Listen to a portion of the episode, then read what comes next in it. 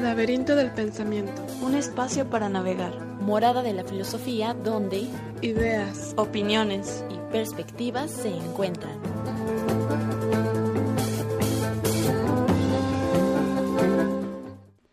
Bienvenidos al Laberinto del Pensamiento, un espacio para navegar. Eh, les habla Cintia Santana y agradecemos a Jacobo Monraz por apoyarnos en los controles, como todos los viernes, a Mate Editorial y a la Rueda Cartonera por hacer posible este programa. Y bueno, el día de hoy vamos a tocar un tema muy interesante que es el lenguaje audiovisual como función social. Y para ello nos acompaña nuestro invitado Fernando Sandoval. Él es director de MIAX, de la muestra independiente audiovisual de Jalisco. Así es, gracias. Con X. y pues primeramente muchas gracias por acompañarnos Fernando. Esta es la segunda vez que estamos aquí juntos en Laberinto. Y a ver, pues también vamos a hablar de, de la novena edición ya, ¿no? De, bueno, la de octava. La octava. Ah, la octava. perdón, Digo, la bueno, octava. ojalá, Es- lleguemos ojalá, a la ¿no? novena. Ah, fácil, o más, sin ojalá. problema. a ver, cuéntanos un poquito de, de qué va esta Bueno, octava edición. eh, ahora sí que para los que no conocen el proyecto MIATS, es un proyecto de cine independiente que surgió hace ocho años y pues ya, como bien lo dice Cintia, y gracias por la invitación, ya estamos por iniciar la octava edición, que prácticamente estamos en convocatoria, pueden mandar sus películas hasta el primero de abril. Y Ok. posteriormente este en marzo tenemos la rueda de prensa, estén atentos, va a ser el 31 de, de marzo. Y este pues hay invitados ¿no? a conocer a detalle qué es MIATS y vamos a ir a los barrios, esa es la sorpresa. Y como decías ahorita con el tema del lenguaje visual como función social, justamente la MIATS tiene esa función, ¿no? es un cine independiente que quiere llegar a la gente. Así es. A ver, eh, cuéntanos un poquito qué fue lo que te motivó para lo de MIAX, igual para los que no conocen tanto el proyecto, y ya para entrar a fondo Bueno. a, a este interesante tema, ¿no? Gracias, Cintia. Eh, a mí lo que me motiva más que nada de, de todo esto es el, pues el desarrollo personal, profesional. Eh, yo estudié la licenciatura en gestión cultural y pues yo, bueno, de alguna manera est- estoy estudiando pues música y cine, ¿no? Ya llevo 15 años dedicándome a todo esto, entonces también es algo que pues lo hago más que nada por una motivación personal, pero también me gusta compartir mis conocimientos y lo que voy aprendiendo con los demás y generar un diálogo, ¿no? Para mí es importante que haya esta retroalimentación y crecer como personas. O sea, realmente yo creo en que la realidad se cambia a través de, del compartir, ¿no? Claro, pues la misma cinematografía eh, es una función social, ¿no? O sea, de ahí puedes transmitir un mensaje, eh, algo, no sé, alguna polémica, lo que tú quieras, ¿no? Entonces, bueno, ahorita que mencionaste también lo de tus clases, estás eh, ofreciendo, bueno, abriste ya como un lugar, ¿no? Sí, Para acá acabo de abrir tus talleres. un taller, eh, bueno, un taller, un espacio Ajá. para impartir talleres de cinematografía. Eh, yo he impartido varios talleres, eh, de hecho he dado clases de, en prepa también de para chavos. A mí me encanta, la verdad, este, eh, sobre todo analizar el lenguaje visual porque ahorita con los medios tecnológicos, pues estamos en una época privilegiada a diferencia de que antes, eh, ahora sí que poca gente podría hacer como cortometrajes, poca gente podría hacer cine, realmente porque el cine siempre ha sido para la gente de lana. Entonces ahorita tenemos la oportunidad de que si queremos aprender el lenguaje visual, me refiero a los planos, el movimiento de cámara, los encuadres, todo esto, pues es un momento, pues yo creo que privilegiado, pues. Crucial, ¿no? Sí, ahorita con las redes sociales, pues a lo mejor no es con tanta producción o así, pero tienes contenido, ¿no? Tienes Sí. como algo que, que am, transmitir a, la- a las demás personas. Entonces, pues plataformas como Facebook, como Instagram, en Stories, Sí. todo esto, YouTube, no se diga, eh, es una un medio, ¿no? Para, para mostrar a las, al, pues ahora sí que aparte- llegar a, a nivel mundial, ¿no? Aparte se está diluyendo mucho, ¿no? O sea, eh, el lenguaje, digamos, un ejemplo, tenemos la televisión, tenemos este, pues ahora sí que el YouTube, ya tenemos la- las redes sociales, tenemos ahora sí que las salas de cine, tenemos multiplataformas donde nos damos cuenta que antes eran como que se generaban contenidos para ciertas plataformas, ¿no? Ahorita ya se está diluyendo todo, entonces también eh, es normal, ¿no? Eh, como el lenguaje, ¿qué pasa? Se empieza a vulgarizar en el sentido de que de repente, pues, gente como youtubers que más ponen la cámara, pues ya dicen, este, ya estamos como haciendo cosas interesantes, que sí, eh, ahí está, habla los contenidos, pero el lenguaje visual es diferente porque el lenguaje visual pues abarca todas las plataformas, ya sea político, ya sea este, pues para contar una Sí, historia. Religioso, pues de cualquier todo, ámbito, ¿no? Sí, así es. Sí, eh, basta con ahora sí que poner una cámara y bueno, no por el simple hecho de que se exponga por medio de un video es Sí. quiere decir que es algo importante, ¿no? Como dices, pues hay muchos youtubers que no sé, hacen retos o ay, que 24 horas en no sé dónde y ya con eso creen que están haciendo como contenido pues simplemente porque tiene visualizaciones, pues importante, ¿no? Claro. De hecho, a mí me gustaría hablar un poquito del encuadre. Eh. El encuadre es como bien importante porque es la forma como percibimos nuestra realidad, ¿no? Hay encuadres eh, psicológicos, hay encuadres sociológicos. Entonces, el cine tiene que ver mucho con esta parte de los encuadres, ¿no? Nosotros encuadramos y damos una visión de la realidad porque eh, no vemos nosotros en 360 grados, realmente vemos una, una parte de la realidad y es lo que muchas veces transmitimos en el cine, ¿no? Y, y por eso es importante, yo creo que en esos tiempos aprender el lenguaje visual porque es como enseñarte a escribir, ahorita ya se volvió indispensable. Entonces a lo mejor mucha gente va a decir, ah, qué atrevimiento, pero la narrativa eh, tiene que ver mucho con cómo manejamos eh, eh, la cámara en cuestión porque es comunicación, ¿no? Entonces es importante que no nos dejemos manipular en el sentido de porque es bien fácil manipular. Un ejemplo te lo pongo así bien a fácil, través ¿no? de los encuadres, ¿no? Sí, esto, exactamente. Y te voy a poner un ejemplo, ¿no? Hitler, o sea, le hicieron una campaña donde lo hacían ver como alto, poderoso y... y La cámara desde abajo, ¿no? Como si fuera pues, un ser superior, ¿no? Y son los encuadres, ¿no? Y funcionó a la perfección. Sí. Entonces, Sí, sí, ahorita también nos manipulan mucho. Digo, sobre todo nuestros papás y nuestras generaciones antiguas, pues los manipulan más, ¿no? Ahorita Claro. ya hay un poquito más de información. Digo, nos siguen manipulando de otras maneras, a veces por falta de realmente nosotros querer como tener la información, pero ahorita tenemos a disposición eh, formas para aprender todo lo que queramos, ¿no? Sí, o a lo mejor no se cree tan importante, ¿no? Pero en realidad el, el saber sobre el lenguaje audiovisual es un poder muy grande, como dices, Sí. pues se puede llegar a la manipulación, o sea, películas como las de Hollywood, por ejemplo, eh, que pues no solamente es am, como las el, el tipo de ángulo, sino también jugar con los colores, que, que muestran seguridad, que muestran paz, que muestran miedo, la música que se utiliza, ¿no? Todo eso influye bastante. Sí, y nos ideologizan a través del cine también, ¿no? O sea, eh, como bien decías, eh, Hollywood, ¿no? De repente ahorita hay pura película de superhéroes y, Sí. y tiene una estructura, ¿no? Obviamente para idolatrar ciertos personajes, los buenos, los malos, los antagonistas, supremos, los, ajá, los seres ajá. supremos, exactamente. Entonces estamos hablando que eh, hay muchas formas de ver la realidad y sí, sí influye sobre nuestros gustos, influye sobre cómo vemos las cosas y cómo hasta vivimos, ¿no? Porque mucha gente de repente, a lo mejor no se, no se creen Superman, pero sí comparten como los valores de ese, ese personaje, ¿no? Y, y es algo como que de repente es medio chocante porque pues son creencias judio-cristianas que pues todas las tenemos, obviamente de Occidente, pero sí es importante decir que, que pues no es como las creencias universales, ¿no? Porque luego por eso existe el fascismo, porque pensamos que tenemos la verdad y la verdad es que uh, hay un montón de verdades, ¿no? Pues es muy subjetivo, ¿no? Todo Sí. este pensamiento. Ahora sí que cada quien se queda con el pensamiento que más le convenga. Sí, pero yo creo que más allá de, de lo que le convenga es realmente qué queremos, ¿no? O sea, es un autodescubrimiento personal, porque de repente hay gente que se la vive predicando y yo creo que más bien es como... Bueno, que tratan como de imponer ideologías, ¿no? Si yo lo creo, es verdad, entonces te impongo a ti que también lo creas y Sí. si no, estás mal. Así bueno, hay es. que respetar la subjetividad de cada persona, ¿no? Igual uno se apegan a algunas creencias por seguridad o porque los mantiene pues felices, Sí, claro. ocupados, etcétera. Entonces, pues ya es cuestión de respeto también ahí, pero bueno, también saber ah, no te identificar, ¿mande? Qué débiles, no te creas, no es cierto.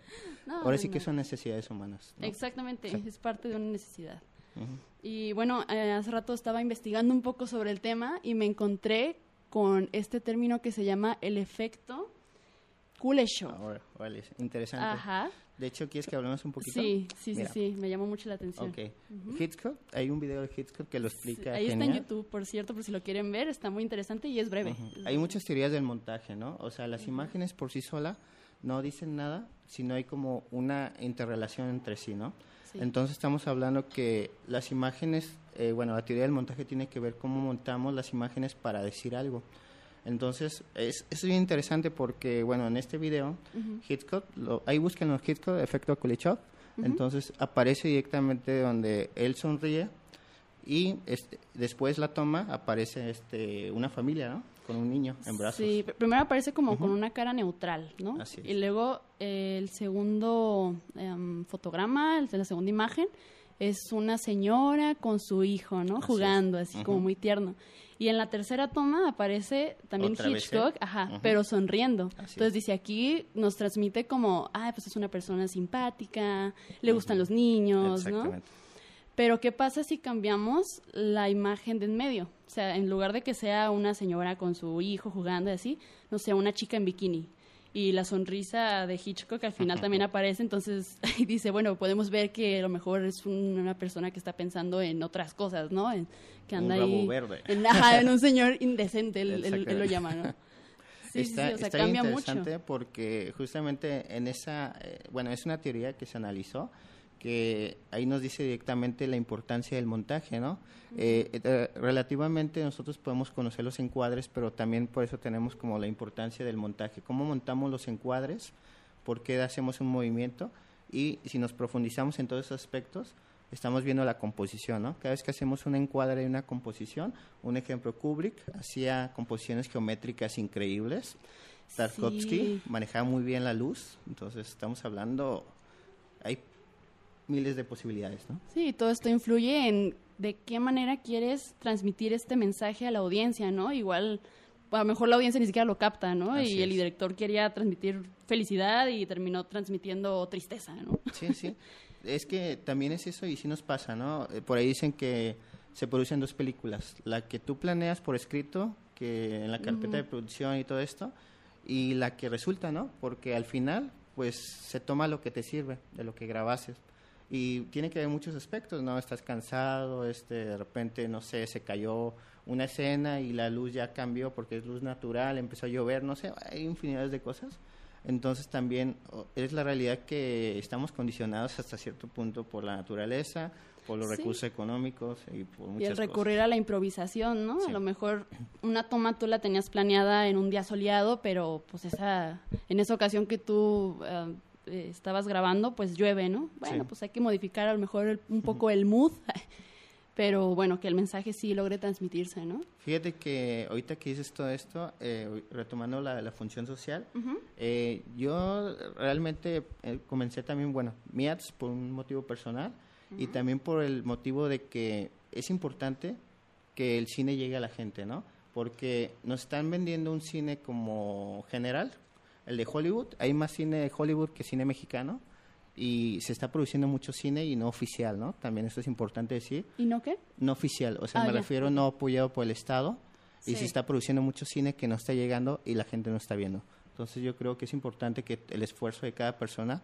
el empeño que le pone, es importante que se comparta y que la gente aprenda a apreciar este el esfuerzo y también a compartir que, que la verdad es que no todos necesitamos alfombras rojas, ¿no? Necesitamos realmente eh, historias humanas. Yo, yo creo que es como algo que, que hace falta y vivimos tiempos violentos porque no queremos mirar hacia adentro, ¿no? Hacia nosotros mismos y nos eh, duele, pues, pero el dolor no sirve de nada si no hay una catarsis para realmente cambiar, ¿no?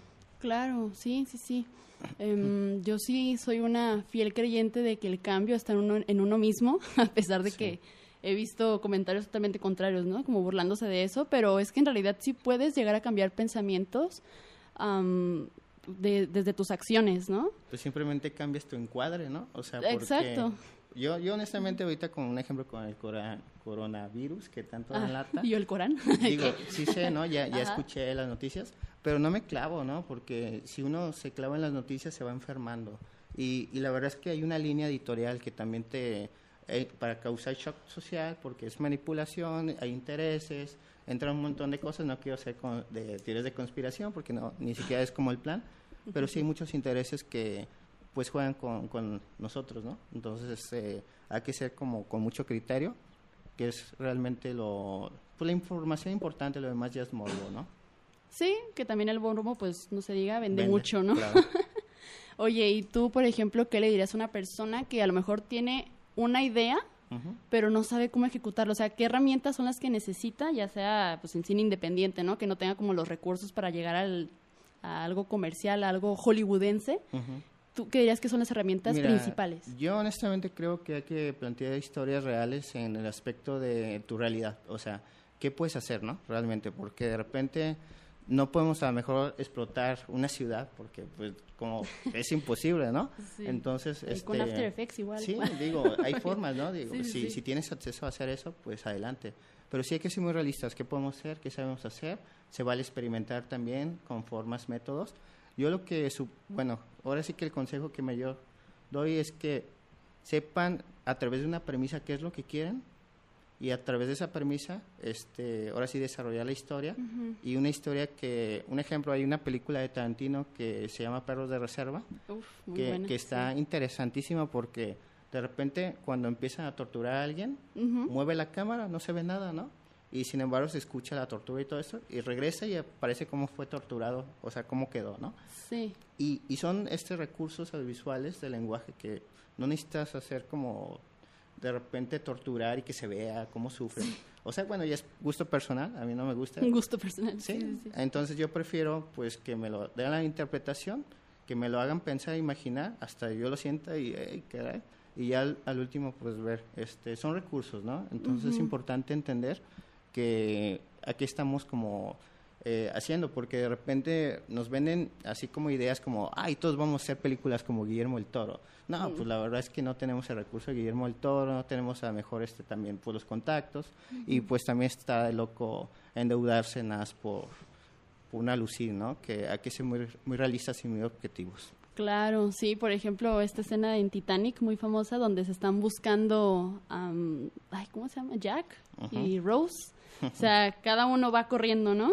Sí. Y pareciera como si estuvieran en el mismo lugar, como buscándose, pero en realidad pues no, no es así. O sea, inclusive la toma pudo, pudo haber sido un día antes, el, el de Jack, y, y la otra el día siguiente, ¿no? Y uno ni en cuenta, o sea, cree que lo está viendo como en ese, en ese momento, así como la escena de la tortura, ¿no? Hay, hay una, bueno, una función de alguien que se llama el, contin- el continuista, ¿no?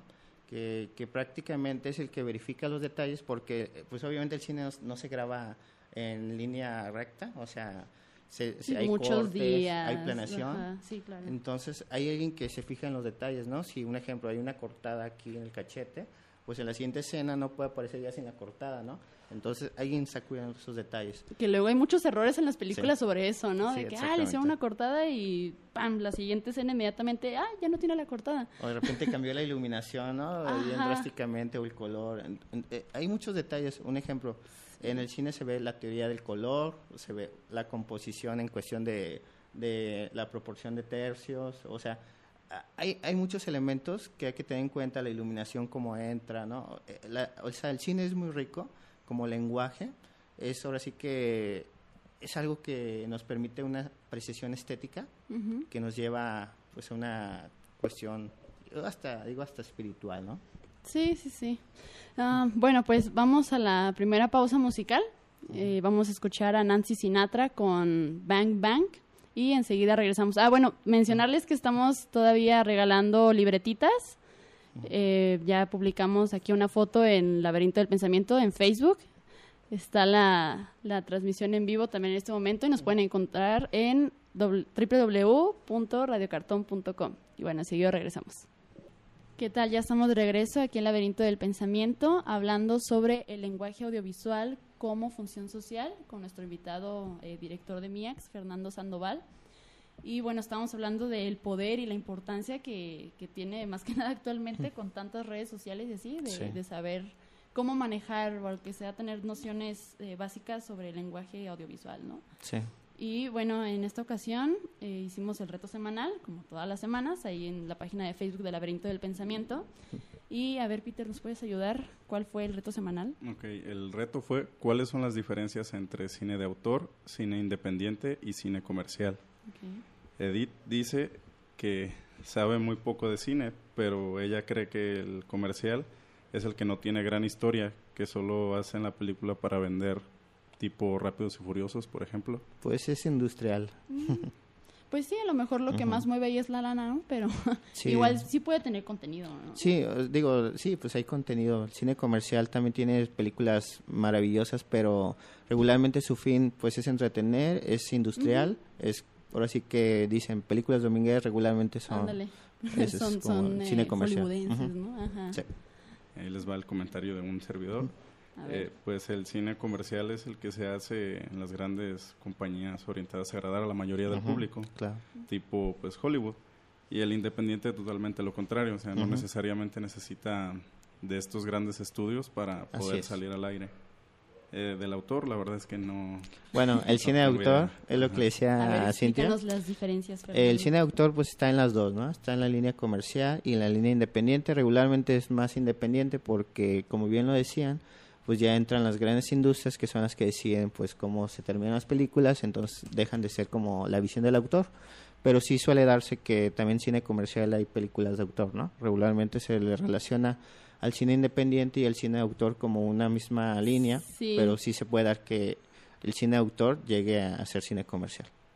Es raro, pero sí se da. Pero ahí que es como lo, lo imperante en el cine de autor, o sea, que sea... el, tu visión, tú como director. tu punto de vista, Sí. o sea, como que no tenga el punto de vista de terceras personas. Sí, o sea, que no, no decida un corporativo, una empresa eh, sobre tu contenido o tu visión, ¿no? Porque sí, hay- sí hay que entender que pues, hay un montón de visiones que influye, pues ahora sí que las multinacionales, las empresas, el mismo gobierno de cómo decidir cómo tienen que terminar. Un ejemplo de ello es la película Mm. de este Los Olvidados de Luis Buñuel, Ajá. que le obligaban a hacer dos finales, ¿no? Porque no les gustó y porque ofendía a México, eh, hablaba mal de México, según el gobierno en turno. Entonces, este, cuando ganó en Cannes, y nada más porque ganó en Cannes, pues ya él pudo meter, porque metió la- el final que él quiso meter, ¿no? Ajá. Entonces ahí fue cuando ya le respetaron que pudiera meter su, su final que él, él pedía hacer, ¿no? Y estamos hablando cine autor apoyado por el Estado, que en este caso es muy diferente al, a Hollywood. Digo, hay que diferenciar el cine que se hace en Hollywood al cine mexicano, que obviamente aquí no es una industria como Hollywood, monstruo no es tan grande, pero sí el, el Estado aquí en, en México siempre ha controlado el cine. Entonces también ah, está interesante profundizar sobre ese tipo de cuestiones y muestra esos los olvidados de Luis Buñuel como este le obligaron a hacer otro final, ¿no? Que nada más porque ganó festivales pudo meter el final que, que le correspondía. Sí, de otra forma, pues meramente que quedara Sí. por los intereses de- del Estado, ¿no? Así es. Wow. ¿Y tienes algunos directores que más admires y por qué? Uy, interesante. Estaría interesante Pues un ejemplo, ¿Cuáles Tarkovsky. Tarkovsky eh, me encanta la cuestión poética de la imagen, como, como la fotografía sobre todo. También este eh, me gusta mucho Kubrick. Digo, yo soy muy, muy- clásico. Y en cuestión de narrativa me gusta mucho Luis Buñuel, ¿no? Co- Cómo narra las historias. Hay un- director coreano que me gusta mucho, se llama Kim Ki-doo también. Este, hay una película que les recomiendo, eh, de mis favoritas, se llama Las estaciones de la vida, que es primavera, verano, otoño, invierno y otra es primavera. Y eh, habla prácticamente de, de un niño eh, y, y un monje, ¿no? Este, que, y es maravillosa porque también es un solo escenario, este, hay un montón de, de planos, pero todo dentro del mismo entorno, hay pocos personajes, aparecen seis personajes, entonces también son películas coreanas maravillosas que de repente vale la pena pues ponerles atención, ya es una película vieja de los noventas más o menos, entonces los invito a verla. Ay, como esta película de... ay, creo que se llama Temporada de Patos. Ah, Sí, sí la de conoces. Este, Que está en blanco y negro y todo fue una sola toma, tengo entendido, ¿no? Bueno, este temporada de patos, Ajá. no sé, no sé exactamente cuántas tomas fueron, pero Fueron muy pocas. pero yo sí me acuerdo que pues una película que está muy muy bien hecha en cuestión de que los planos son muy limpios y también hay una narrativa de son dos chavos de bueno que renuncian a todo no prácticamente es como la, li- la liberación. Pero sí es una película que en ese sentido que también vale la pena ver Eh, bueno ya que tocas el cine mexicano un poquito más contemporáneo Ujú. Está Temporada de Patos, está Desierto Adentro, que también es una película que habla de los cristeros, pero desde un enfoque de, del fanatismo. También este hay pues hay varias películas, ¿no? Está Amores Perros que va a cumplir 20 años también. Este ahora sí que pues Iñárritu es un gran cineasta también en ese sentido y se, se ve desde ahí, que también hablando de estructuras de guion, pues estamos ah, hablando que la estructura clásica, para la gente que no sabe, es prácticamente planteamiento, conflicto de resolución, que es eh, la estructura aristotélica, y de ahí pues ahorita ya, según cómo ha ido evolucionando el cine, pues hay un montón de, de estructuras ya para contar una historia. Entonces es interesante también conocer cómo ha ido evolucionando narrativamente y en cuestión de planos y en cuestión de tecnología y movimientos de cámara el lenguaje del cine, ¿no? Yo, yo creo que sí les invito a, a analizar un poquito eso, observar un poquito, porque cada vez que vean una película la van a ver diferente, la van a apreciar como no tienen idea. ¿Cuáles son estas diferentes estructuras que mencionas? Bueno, no me sé directamente los nombres, me sé varias formas. Eh, esta estructura es la, la, clásica que te menciono, es planteamiento, conflicto y resolución de la estructura aristotélica, que prácticamente es introducción, desarrollo y conclusión, sí. eh, por decirlo en sentido de que lo entendamos. Y también hay otra cuestión, ¿no? Hay estructuras que ya son un ejemplo, este, eh, líneas paralelas. Bueno, un ejemplo, la película de Psicosis uh -huh. de Hitchcock. Ah, de repente parece que la protagonista es una chava, ¿no? Pero resulta que de repente entra el asesino. ¿Qué pasa si la chava hubiera seguido vivo? Eh, entonces le quita el peso al asesino. Entonces estamos hablando que también son estructuras donde te hacen creer que una persona es el protagonista, pero de repente resulta que no, que es otro. Son estructuras, pues al final, también un ejemplo de Amores Perros, eh, se enlazan las pequeñas historias entre sí y se conjunta al final, ¿no? Y, y, al final termina siendo el protagonista también el, el, vagabundo que aparece, que tiene un montón de perros, ¿no? Entonces, sí. hay muchas estructuras eh, en cuestión de análisis. Eh, sí me falta un poquito como conocer el origen de, de cada una. Sí, tal cual los conceptos Exacto, a lo mejor, ¿no? Pero sí conozco Pero sí, esa es como la clásica, o sea, uh -huh. está un personaje que entra en un conflicto y poco a poco Así lo es. resuelve, o a lo mejor ni siquiera lo resuelve, pero bueno, queda muy en claro que entra en como en una situación conflictiva, ¿no? De hecho, las películas hollywoodenses regularmente tienen esa estructura, ¿no? Donde, Sobre todo los, la de sí. superhéroes, ¿no? Sí, sí, porque, sí. digo, es, la verdad es que son películas hechas para gente infantil, bueno, en el sentido que para niños, están hechas para niños. Y para toda la familia, digo, obviamente ya son como cuestiones de, ah, es que a mí me gustaba Batman, ¿no? Y ya, bueno, Batman es más desarrollado, fíjate, que, que otros superhéroes, pero sí, regularmente es una cuestión más de afecto por uh -huh. la que tenemos ese vínculo y no tanto por la estructura. Eh, realmente ya hablando, bueno, despectivamente como lo hizo este Scorsese, pues es un parque de diversiones, ¿no? Y, y, está bien, porque está chido también ir a un parque de diversiones a, a ver cine. sí, y luego, bueno, eh, en estos días he estado viendo esta serie de Umbrella Academy de, en Netflix y me llama mucho la atención que luego están como en, en escenas como de guerra o de la matazón y así, y le meten música feliz.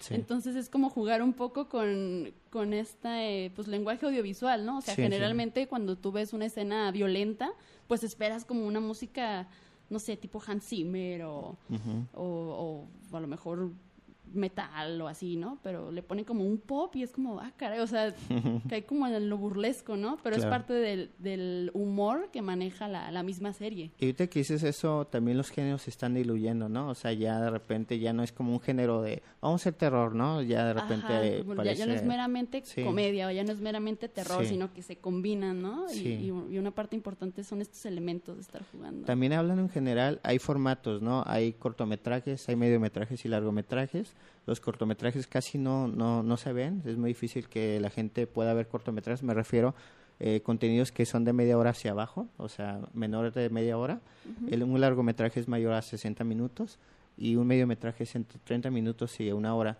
Es muy difícil que esos contenidos se vean eh, porque obviamente eh, pues no les conviene mucho que porque es cansado también ver muchos cortometrajes continuos, uh -huh. pero sin embargo hay cosas que de repente valen la pena mucho porque nos damos cuenta, gracias al cortometraje, las personas que pueden llegar a ser grandes directores, ¿no? Eh, los futuros, no sé, ay, a mí no me gusta decir futuro Guillermo el Toro y esas cosas, pero próximo Cuarón, ¿no? No, no, más bien yo creo que hay mucho talento aquí, más allá de esos señores que sí, obviamente son monstruos del cine, uh -huh. pero sí hay mucho talento que de repente hace falta voltear y apoyar y sobre todo darles los espacios que se merecen, ¿no?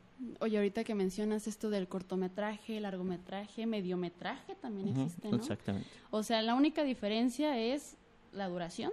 Sí, prácticamente la duración. Ajá. Y ya en cuestión de géneros, pues ya incluso hay doc- eh, documentales falsos, ¿no? Que in- son tipo intencionales. documental, ¿no? Sí, o sea, hay muchos géneros que ya se están diluyendo y en cuestión de formatos eh, de dura- es la duración, ¿no? En ese aspecto de cortometraje, mediometraje, largometraje, incluso existen los cineminutos, que son historias contadas en un minuto, ¿no? Sí, minuto, ok. Oye, qué interesante. Eso no, no lo había escuchado. Este, oye, ¿y cómo identificas? mm, Dices que un largometraje es aquel metraje mayor de 60 minutos. Así es. ¿Y cómo identificar cuando es largometraje y película? O, Ah, o una es película Es que, bueno, un una largometraje. película, eh, bueno, es que lo que pasa es que antes se revelaba la cinta, ¿no? Entonces, este, se metía en cuarto oscuro, entonces eh, era una película en ese sentido. Ahorita ya es, pues, realmente algo más digital y lo, lo que tú, pues, todo lo tiene que ver con una película en general, en, en el lenguaje, pues, tiene que ver con un cortometraje y es una película en sí también. Mm. Oye, ¿y tú cómo te diste cuenta de toda esta importancia que tiene el saber sobre el lenguaje audiovisual? O sea, ¿ya fue sobre la marcha, ya estando en este mundo? Eh, del, en este mundo, ¿no? no, en este mundo de, de la cinematografía. ¿O desde antes ya tenías como nociones? No, bueno, yo honestamente también eh, es curioso porque yo había estudiado como algunos eh, talleres de en cuestión de cinematografía, pero la verdad es que, como lo vuelvo a decir, el cine muchos es para ricos. Entonces yo dije, no, no tengo dinero, la neta, pues, ¿para qué me...? Es y- que se suele relacionar, Sí, ¿no? sí, sí, Como, hay cine, ay, no, pues nada más alguien que tenga lana, pero pues está la opción de documental, que igual puedes tú Sí. ir a la calle y entrevistar a las personas y juntarlo y bueno, das un mensaje, ¿no? Con todo esto, y- con opiniones y- ajenas. Lo interesante de todo esto es que la verdad a mí el cine me volvió a jalar, ¿no? Eso es- o sea, a mí la verdad es que yo ya ni siquiera pensaba dedicarme al cine. Gracias a esto de la muestra, el cine me vuelve a jalar. Yo, este, digamos que mi también mi función fue más práctica. Yo, este, conozco maestros que con los que he trabajado del DIS y de otras escuelas, donde, pues, en campo, yo he trabajado con ellos y soy muy observador. A mí me ayuda mucho eso que, que observo y analizo mucho cómo funcionan las cosas. Entonces, sí, soy muy autodidacta y a mí me ayuda mucho tanto la academia como la parte práctica y la Sí. observación, ¿no? Sí, yo creo que de poco o de nada sirve que tomas algún curso o taller y nunca lo llevas a la práctica, ¿no? Así es. Algo así me pasó a mí, sinceramente, porque hace unos años tomé un mini taller de guion cinematográfico y pues sí, te das cuenta de que tienes que ser muy específico y que si es de día y que si es de noche Sí. y que los planos y quién va a salir y no sé qué. Entonces, tiene su complejidad, Es ¿no? más El- el- descriptivo. El, mismo, ajá, o sea, tú ves como la imagen y ah, pues sí, nada más está como pasando por el cuarto y se ve una persona, pero todo eso tiene que estar como súper bien narrado, ¿no? Porque Sí. no es nada más la información para ti, o sea, que, que, que tú tienes la idea, sino que para que lo entienda el productor, quien está Sí. grabando, el mismo actor, ¿no? Así es. ¿Tú cu- cuáles han sido como tus mayores conflictos al, al tratar de, de plasmar una idea a la pantalla, ¿no? Bueno, yo no he producido tanto cine como quisiera por la cuestión de costos. Eh, prácticamente los dos cortometrajes que tengo, en- bueno, han sido experimentales para yo entender cómo funciona el proceso. O sea, realmente fue un experimento para yo entender cómo funcionan eh, las áreas. Fue meramente como para ti, ¿no? Sí, Como sí, fue algo personal para, Ah, para que no me cuenten, ¿no? Yo, yo quise hacer Sí, todos los roles, echar a perder todo. este, me acuerdo que una vez presenté, bueno, un collage de experimental de imágenes de la ciudad, donde mi, mi idea era hacer una crítica sobre Guadalajara porque todo estaba en construcción, todo estaba, un montón de, de gente en la calle pidiendo dinero y, y regularmente nosotros somos inconscientes y somos racistas o, o discriminamos sin, sin ser como comprensivos, ¿no? Como indiferentes, ¿no? Eh, indiferentes. Ya lo normalizamos. Ujú. Entonces hice un experimento, digo, tampoco quise hacer un discurso así como para moralista, sino realmente era como un experimento donde tomé imágenes, hice ahí algunas, eh, jugué. Fue muy criticado, me comieron ¿Oh, prácticamente, sí? pero pues a mí me vale porque realmente fue un proceso de aprendizaje. Ya el, el segundo cortometraje que hice fue más ortodoxo, que ahí sí era como planos fijos, literal, donde era cine un poquito más clásico, donde era tomas más este ortodoxas para que fuera como la diferencia radical de cómo hacer un trabajo to- totalmente cámara a mano y otro totalmente a tripié. Y pues espero próximamente, ahorita estoy como queriendo pues levantar otras producciones donde obviamente va a ser muy diferente porque ya aprendí un montón de esas dos experiencias Ya y para aplicar tus nuevos Sí, conocimientos, ¿no? exactamente. Y un montón de, ahora sí, un montón de planos eh, se viene, ¿no? En cuestión de montaje, que es lo que espero, pues dé, ojalá. Ah, qué interesante. Pues ojalá sí se dé y Sí. nos, nos, malte- nos mantengas al tanto Gracias. de, de tu- tus nuevas producciones, ¿no? Pues vamos a la segunda pausa musical. Eh, quédense aquí en Laberinto. Estamos transmitiendo a través de radiocartón.com y en la página de Facebook eh, Laberinto del Pensamiento. Y anótense por las libretas. Ya estamos de regreso, Laberinto del Pensamiento, ya casi llegando a final del programa. Y pues bueno, hablábamos de toda esta importancia del lenguaje audiovisual, ¿no? En, en eh, películas, en documentales, inclusive, decíamos ahorita durante la canción, en discursos presidenciales, ¿no? Sí. Que también tiene mucho que ver ahí el manejo de... De la de narrativa este- y de los planos, ¿no? De los planos que se utilizan. Porque hay muchos tipos de planos, ¿no? Está el long shot y Sí. también ahí más o menos me metí a ver. Bueno, está el plano general, el gran plano general, que es un plano, un ejemplo eh, para que nos ubica en dónde estamos parados, ¿no? O sea, son planos y grandes. se ve el ambiente y a lo mejor la persona de pequeña, ¿no? Exactamente, está el plano general que ya se ve directamente a la persona, está el medio plano, está el plano americano que ahí surge plano de los vaqueros para Ey, que se vean de, las de los armas, ¿no? western. Ujú. Está pues el plano este pues plano de detalle, digo, pues ahora sí que hasta el los de- ángulos, el ¿no? de la cara, ¿cómo se llama? El pla- primerísimo plano. Primer plano. Ah, primer ok, plano. tal cual. Sí. Sí, cuando lo que quieres mostrar es más bien como la, los Cuestión gestos, psicológica, ¿no? Ajá. El individuo. Ah, también es muy interesante ese tema. Y, y digo, también algo que está pasando es que hay mucha manipulación a través del video, donde hacen recortes o incluso alteran los audios. Es, mu- y se da mucho ahorita que están atacando tanto, pues son figuras, ¿no? Digo, no no voy a poner porque luego van a decir, ah, está a favor, está en contra. Nada, pues ahora sí que a mí me da igual.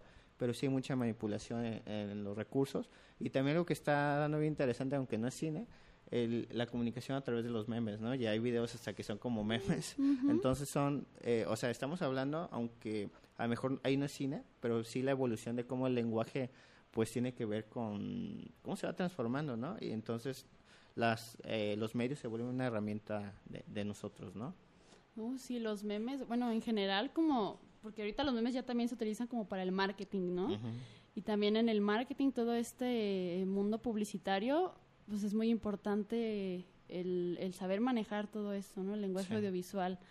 Y vaya que ahorita el audiovisual, o sea, los videos, es como lo que más recomiendan, ¿no? Los expertos en esta Ujú. área que manejemos en redes sociales porque es y lo que más llama la atención. sobre todo. Y corto, breve, sin mucho texto. Así O es. sea, que el mensaje vaya directo, ¿no? Igual que entre como sutilmente, pero que se te quede muy grabado.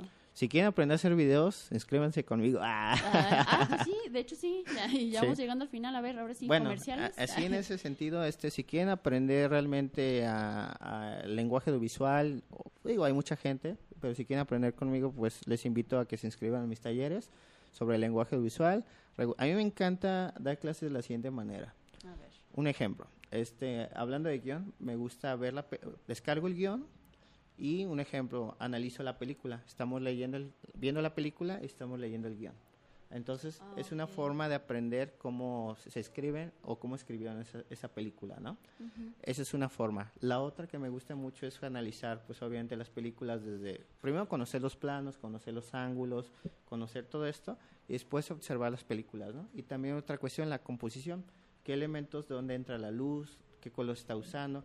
Es más que nada observación y análisis, como yo doy clases. Ujú. Entonces están invitados y digo, ahorita por falta de, de cierto equipo que no tengo, pues también no, no puedo dar clases de edición, pero también este, a mí me gusta a través de la edición dar clases de montaje, ¿no?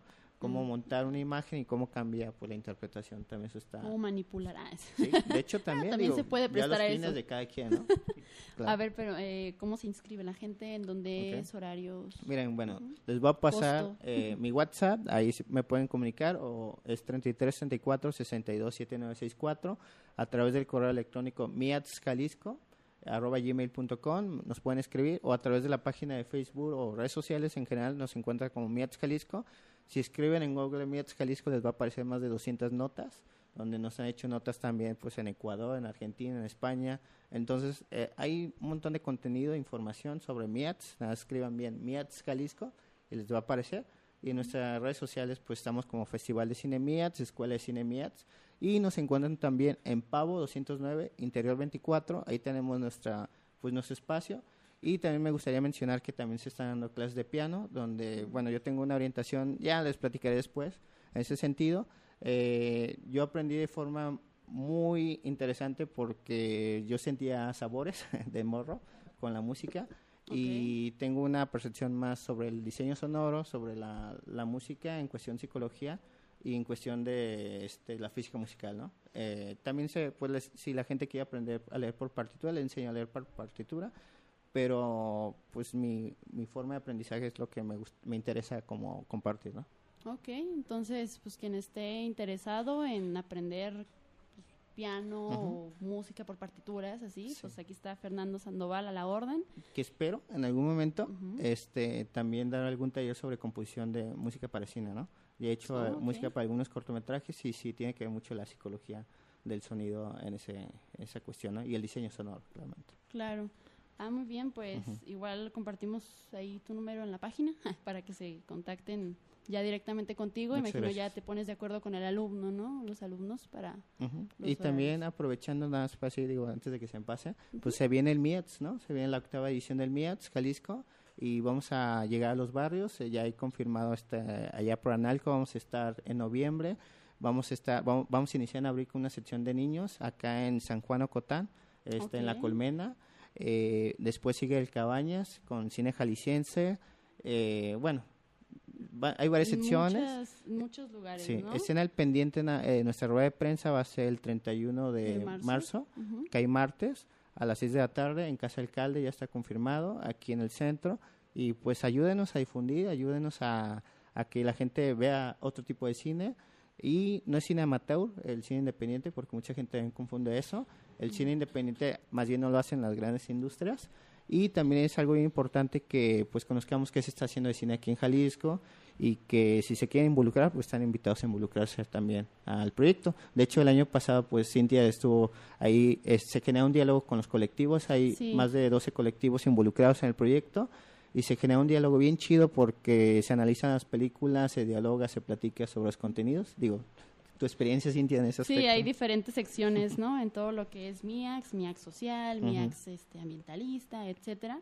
Y el año pasado, pues, muchas gracias por la invitación, Laberinto del Pensamiento participó en el área de MIAX social 2, que era sobre violencia de género, y eran unos cortometrajes muy interesantes, ¿no? Algunos de Guadalajara, otros de la Ciudad de México, inclusive los directores, algunos de ellos estuvieron presentes, entonces tuvimos la oportunidad de...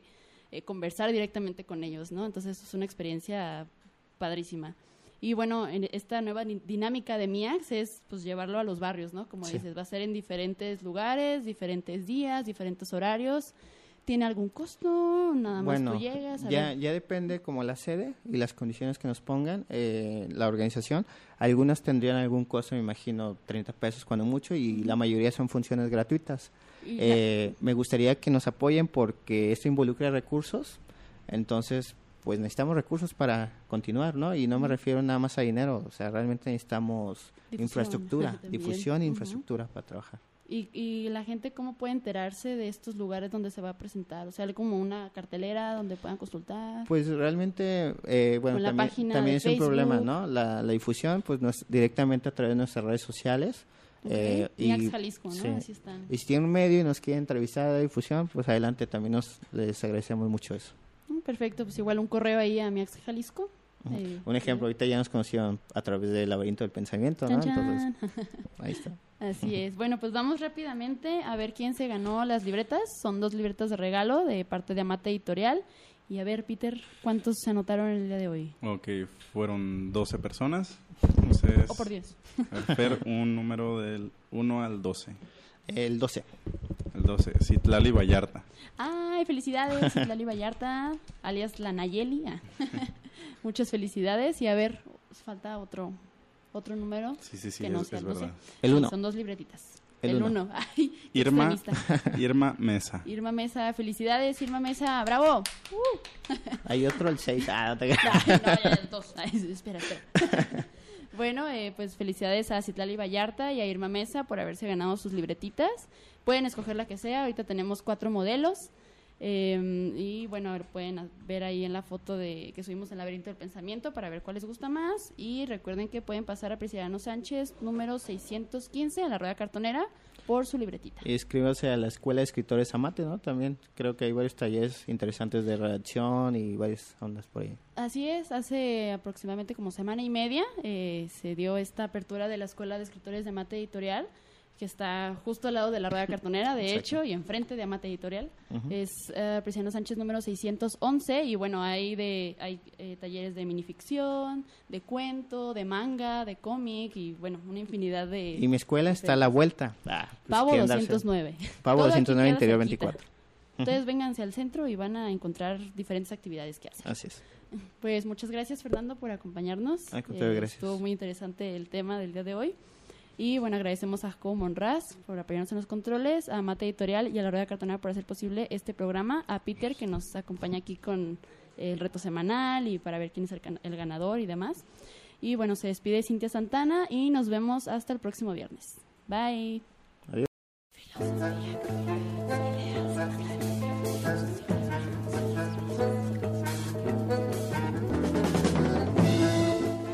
Laberinto del pensamiento. Un espacio para navegar.